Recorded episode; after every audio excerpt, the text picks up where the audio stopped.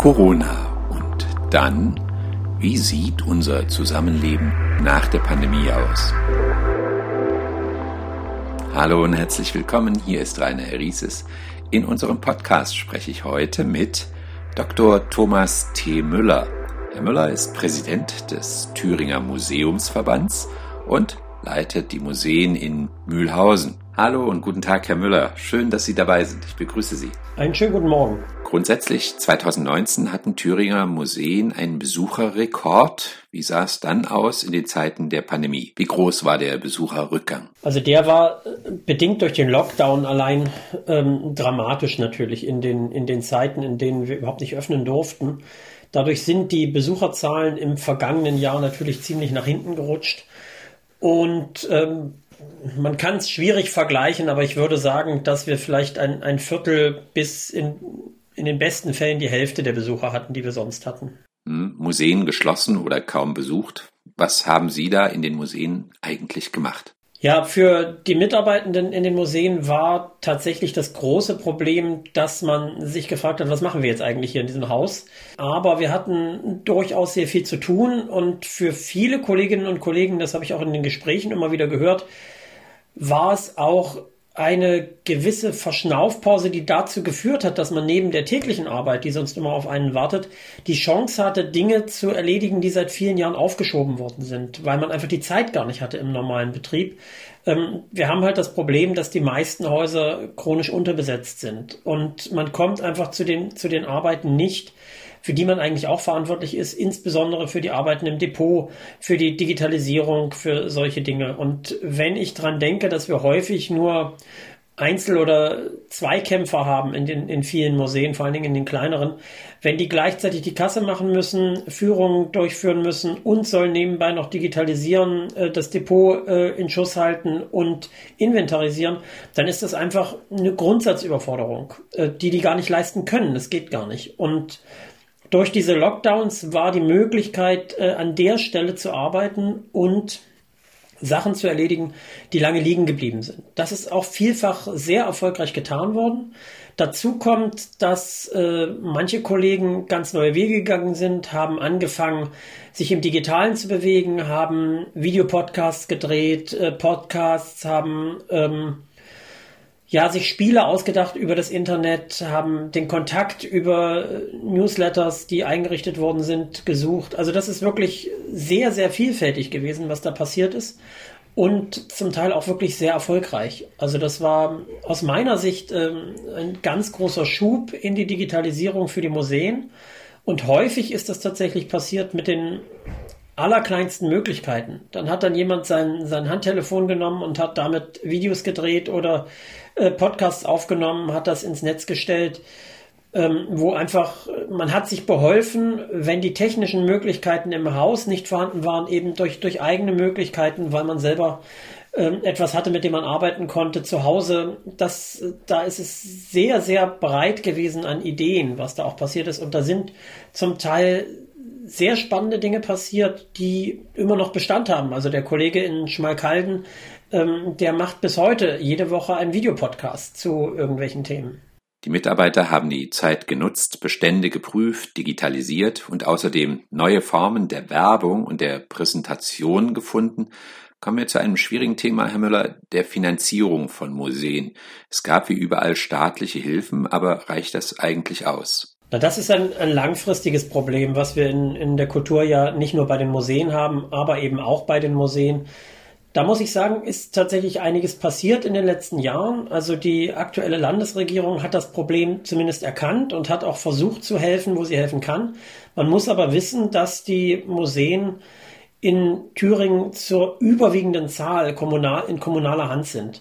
Und da kann die Landesregierung machen, was sie möchte. Äh, am Ende äh, sind das die Kommunen, die dafür verantwortlich sind und die auch ihre Verantwortung für ihr, ähm, ja, für ihr historisches Erbe in den Museen, denn nichts anderes wird dort ja bewahrt, wahrnehmen müssen, sollten, zum Teil das auch sehr engagiert tun, zum Teil das aber auch eher mit angezogener Handbremse tun. Und dann ist auch zum einen die Frage, wie bezahlt man die Kolleginnen und Kollegen? Das ist, spielt eine große Rolle.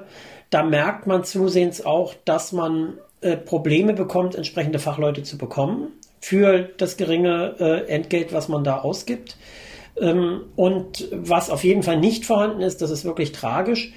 Man sieht in vielen Kommunen nicht ein, dass ein studierter Kunsthistoriker, eine studierte Historikerin oder eine Museologin äh, letztlich eine ähnliche oder gar gleich lange Ausbildung haben wie der städtische Chef des, nehmen wir des Bauhofes oder des, äh, der Hauptamtsleiter oder so ähnlich. Ne? Also die Ausbildung ist vergleichbar, zum Teil sogar höher, weil die Leute noch promoviert haben.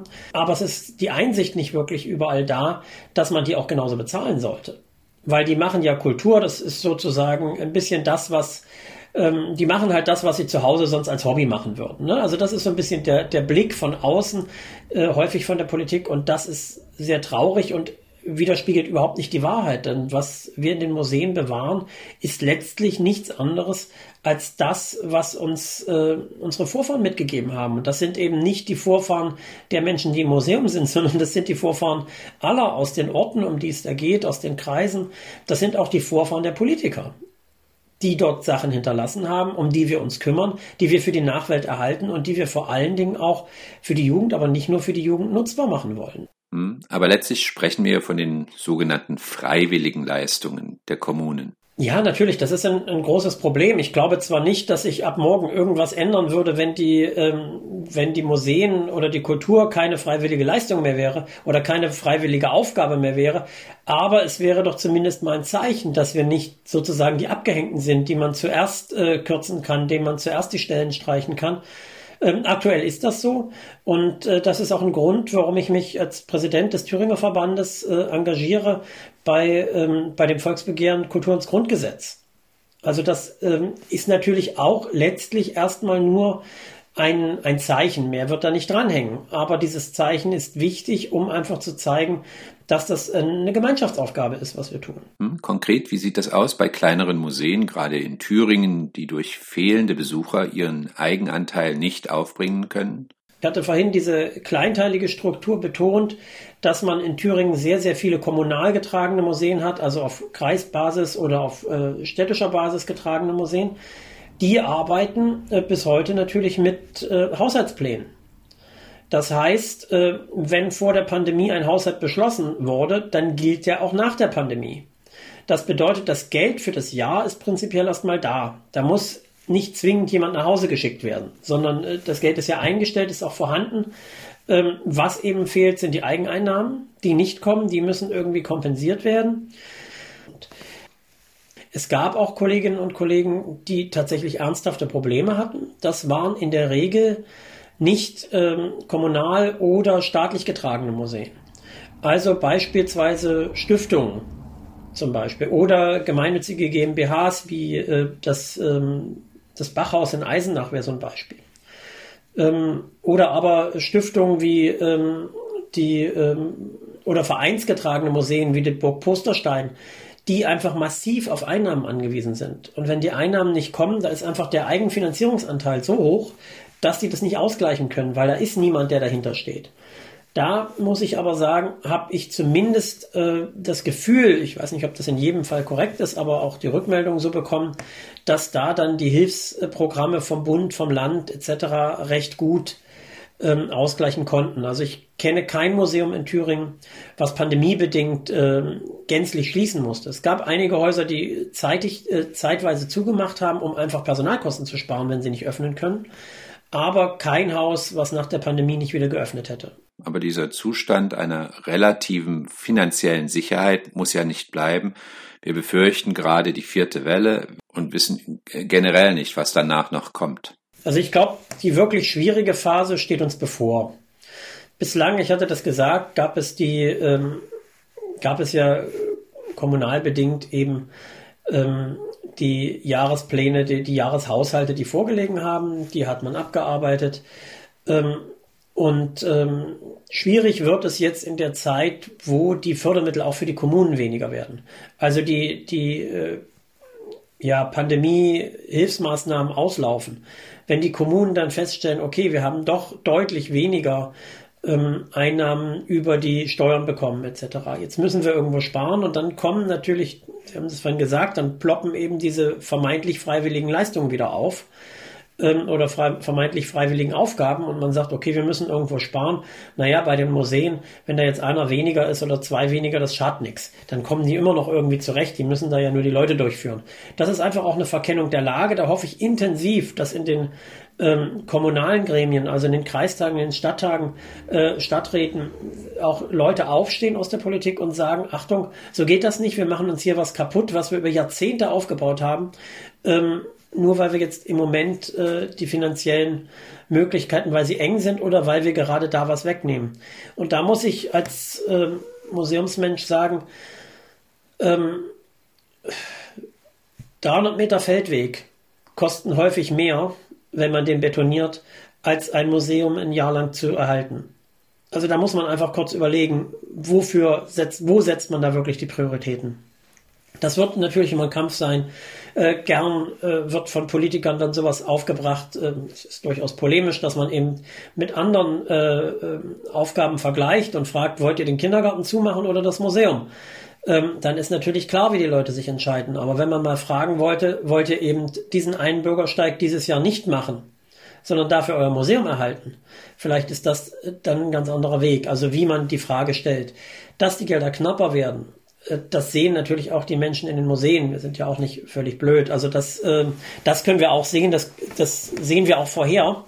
Aber wir versuchen auch zu mahnen und zu sagen, überlegt euch, wo ihr die Schraube ansetzt. Weil eins steht fest, ich kenne ähm, viele Museen, die irgendwann aus solchen Gründen geschlossen worden sind.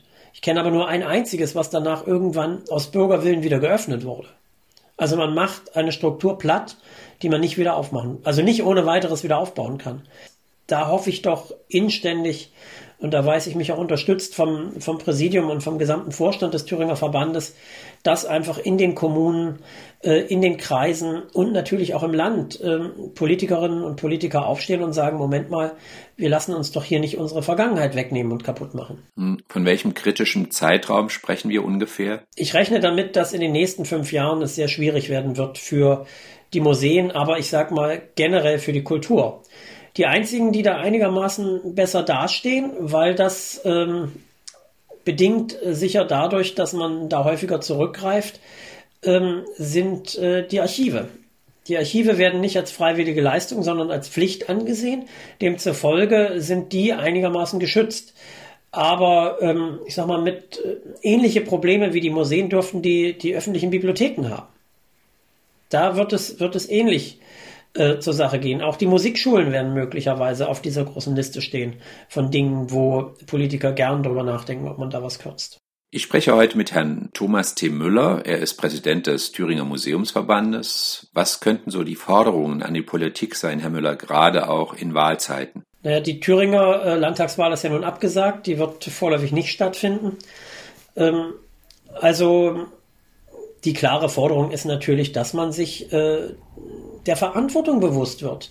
Und es geht äh, bei dem Erhalt von Museen, äh, auch bei der auskömmlichen Ausstattung von Museen, also der, der personellen Ausstattung, aber auch der finanziellen Ausstattung, äh, geht es darum, dass man ähm, das erhält, was viele Generationen zusammengetragen haben, was ähm, wir sozusagen als, wenn man so will, als Schatz- und Gralshüter bewahrt haben in den Museen für die, wir machen das ja nicht für uns, sondern wir machen das für die Menschen, dass wir die Möglichkeit haben, das noch besser nach außen zu tragen, das durch möglicherweise durch Digitalisierung, aber auch durch neue Vermittlungsformate ähm, wir den Leuten das zurückgeben, von dessen, von deren Voreltern wir das alles äh, bekommen haben. Und wir sind ja nur die Behüter dieses Schatzes. Hm.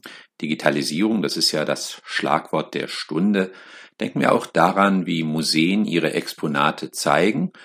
Es wäre ja auch das Präsentieren digital möglich, also statt Gang ins Museum Übertragen der Ausstellung ins Internet. Was halten Sie davon?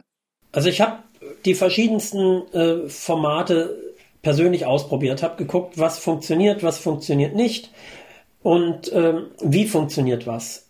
Und die Aura des Originalen ist durch nichts, durch absolut nichts zu ersetzen. Aus meiner Sicht ist die gesamte Digitalisierung Ja, ein archivisches Hilfsmittel. Man kann Sachen schützen, wenn sie möglicherweise irgendwann aus irgendwelchen Gründen äh, im Realen vergehen. Dann hat man immer noch äh, diese Bibel, die möglicherweise verbrannt ist beim, beim Brand oder die im Hochwasser untergegangen ist. Die hat man in digitaler Form immer noch vorhanden. Man hat also, und das ist natürlich auch ein wichtiger Aspekt für uns, man hat bewahrt in irgendeiner Form. In dem Fall natürlich nur den digitalen Klon, nicht das Original. Aber ähm, niemand, den ich kenne, wird sagen, ich ziehe ein Digitalisat eines Original-Dürer-Stiches vor ähm, dem, dem Objekt selbst oder ähm, ich möchte nicht vor einem Riemen, vor einem echten Riemenschneider stehen, sondern vor einem ähm, vor allem der aus dem 3D-Drucker kommt. Also das habe ich noch nicht erlebt. Und äh, ich glaube, die, die Aura des Originalen fängt die Menschen und die fängt vor allen Dingen auch, auch junge Menschen viel mehr noch ein. Man kann die Digitalisierung nutzen, um vielleicht auch interessante vergangene Dinge wieder sichtbar zu machen. Also wir arbeiten gerade in einem äh, 3D-Projekt mit, ähm, wo es, äh, oder in einem VR, also Virtual Reality Projekt, äh, wo man möglicherweise, das ist so eine Idee, die wir langfristig haben, durch eine Ausstellung gehen kann und kann die vergleichen mit der jetzigen. Also wir haben exzellente Bildaufnahmen von der letzten DDR-Bauernkriegsausstellung, die es gegeben hat. Und es gibt jetzt die Möglichkeit, dass man einen Besucher mit so einer VR-Brille durch diese DDR-Ausstellung laufen lässt und er, wenn er die Brille absetzt, durch die jetzige Ausstellung laufen kann. Und dann sieht er, was sind die Unterschiede, was hat sich in der Wissenschaft getan, was ist da weiterentwickelt worden. Das sind Dinge, die halte ich durchaus für sinnvoll. Oder dass man ein Gebäude, eine Synagoge beispielsweise, die es nicht mehr gibt, dass man die Chance hat, durch diese Synagoge zu laufen. Dann ist das eine wichtige Ergänzung zu jenem originalen jüdischen Grabstein aus dem 15. Jahrhundert, äh, der sich im Museum befindet.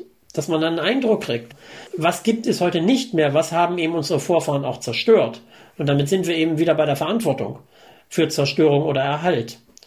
Ansonsten ist Digitalisierung für mich ein, ein wichtiger Aspekt für, ähm, für Erhalt von Objekten, also zumindest im, im digitalen Klon, aber auch um Leute ins Museum zu locken. Okay, gegen Ende frage ich immer nach den Chancen und Risiken. Einiges klang ja jetzt schon an. Vielleicht können Sie es nochmal zusammenfassen. Chancen und Risiken durch Corona-Pandemie für die Museen. Also eine eine große Chance für die Museen, insbesondere für die Kleinen, weil sie sich mit diesen Dingen bisher wenig beschäftigt haben, weil sie einfach die Zeit gar nicht hatten, ist eben tatsächlich der Weg oder ist das, das Finden neuer Wege zu den Besucherinnen und Besuchern. Dass man eben nicht nur den Besucher an der, an der Tür des Museums abfängt, sondern dass man ihn vielleicht auch zu Hause besucht, durch ein Video, durch ein Audio-Podcast und sagt, Mensch, guck mal, erinner dich mal, sowas haben wir hier. Komm doch mal vorbei und schaust dir an. Und man erläutert was, man macht Lust auf Museum, man macht äh, Freude an, am Entdecken der Kultur, die möglicherweise ein paar tausend Jahre alt ist, vielleicht aber auch nur 20 oder 30 Jahre alt. Und ich glaube, das ist eine große Chance für die, für die Kleinen, äh, die, äh, die die Chance genutzt haben, die diese digitale Welt auch bietet, wo sie bislang kaum die Zeit hatten, sich damit zu befassen und auch vielleicht nicht unbedingt die Notwendigkeit. Das hat viel geholfen. Bei den großen Häusern ist es so, dass man dort sehr massiv auf, auf Digitalisierung gesetzt hat in letzter Zeit. Da sind auch viele Gelder geflossen. Die haben zum Teil auch wirklich große Experten für diese, für diese Bereiche. Aber, und das gilt für die Großen wie die Kleinen, das große Thema für die Museen in den nächsten Jahren wird sicher die Vermittlung sein. Also der Ausbau der Vermittlung. Ähm, das sind äh, Dinge, die wichtig sind. Also die, die Vermittlung, glaube ich, ist ein, ein, großes Thema neben der Digitalisierung, aber immer noch auch ähm, der Erhalt. Der Erhalt von Museen, der Erhalt von Objekten, ähm, die Restaurierung. Wir haben einen großen Restaurierungsstau in den Museen durchgängig. Das ist egal, in welchem Bundesland sie sind. Äh, da fehlt sehr viel Geld, um wirklich was zu machen, um, um Dinge zu erhalten. Und ähm, das ist ein ungeliebtes Thema, aber auch das sollte man in den Blick nehmen. Wir sollten auch nochmal genau schauen, was wir in den Museen haben. Dass wir also Sammlungspläne haben, dass wir wissen, äh, was wir sammeln, was wir sammeln wollen, dass wir gezielt auch danach gucken, was sollte in welchem Museum auch bleiben. Hm. Chancen also, aber eben auch verbunden mit Fragezeichen für die Zukunft. Aber das größte Risiko, das sagten Sie ja bereits, ist die Finanzierung bei manchen Häusern. Also was, was die Museen äh, bedroht, ist sicher die Frage der Finanzierung. Das wird uns in den kommenden Jahren am meisten umtreiben. Da haben wir große Sorge, dass uns da ähm, ja, dass da Mittel gestrichen werden und Dinge zerstört werden, also Strukturen zerstört werden, die nicht ohne weiteres wiederherstellbar sind. Das ist, glaube ich, ein großes Problem. Ich habe heute gesprochen mit Dr. Thomas T. Müller. Er ist Präsident des Thüringer Museumsverbandes und leitet die Museen in Mühlhausen. Vielen Dank, Herr Müller, für das Gespräch. Sehr gern. Und Ihnen danke ich wie immer fürs Zuhören. Machen Sie es gut. Auf Wiederhören.